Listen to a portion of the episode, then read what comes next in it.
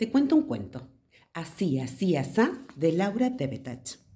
Aquel verano llegó de colores y cantado por las chicharras.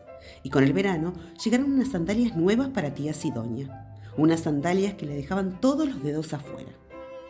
Tía Sidoña se los puso y para ver cómo le quedaban, hizo así, así, asá en el patio de su casa.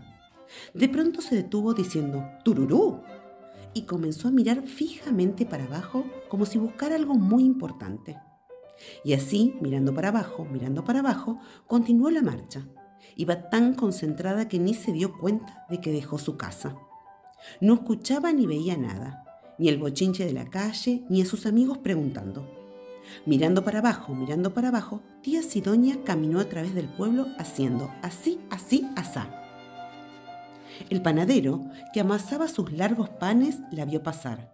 ¡Eh! ¿Qué estás buscando? Pero la tía Sidonia ni mu.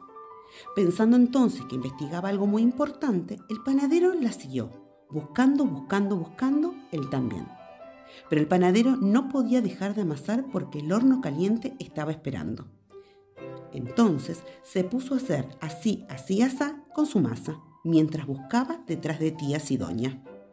Así fue que lo vieron el verdulero y su caballo, que vendían sandías panzonas, choclos barbudos, melones como soles.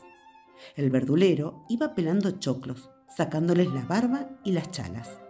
El caballo hacía clic, clac, clic, clac con las patas. ¿Qué buscarán? se dijeron. Y comenzaron a seguirlos haciendo así, así, asá, mientras buscaban detrás del panadero, lo que buscaba tía Sidoña. A la fila se agregó el carpintero, que clavaba apurado los escalones de una escalera. Tenía que bajar el gato que maullaba en un árbol. ¿Qué se habrá perdido? dijo el carpintero. Sin dejar de trabajar y haciendo así, así, asá, se fue a curiosear detrás del verdulero lo que buscaba tía Sidoña. Cuando pasaron por la plaza, se agregó toda la banda de música que estaba tocando. ¿Qué se habrá perdido? dijeron los músicos, sin dejar de tocar sus saxofones, tambores, teclados, clarinetes, platillos, maracas y todo, todo lo que tenían. Y hacían así, así, asá, mientras buscaban detrás del carpintero, detrás del verdulero, detrás del panadero, la extraña cosa que buscaba tía Sidoña. También se agregó Petronila, que batía una montaña de huevos detrás de su ventana. ¿Qué buscarán? dijo llevándose los huevos a medio batir.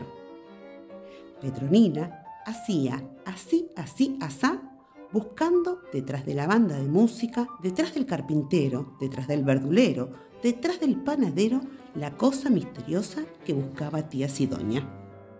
La larga fila andaba y andaba por todo el pueblo se fueron sumando la mamá con cochecito, las abuelas y los abuelos, los de la estación de servicio, los del supermercado, los ocupados y desocupados, los chicos y las chicas, los perros, los gatos, las tortugas y todos, pero todos hacían así, así, asá.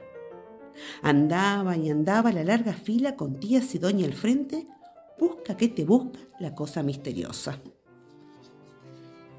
Pero de pronto, de pronto tía Sidoña se paró como si frenara y con cara radiante dijo, ¡Tururú! ¿Qué pasó? ¿Qué pasó? ¿Qué pasó? Quisieron saber todos. ¡Tururí! dijo tía Sidoña. Cuando camino, mi dedo gordo se pone así. ¿Y qué hicieron todos los personajes que buscaban la cosa misteriosa ante semejante noticia? Hicieron así, así, asá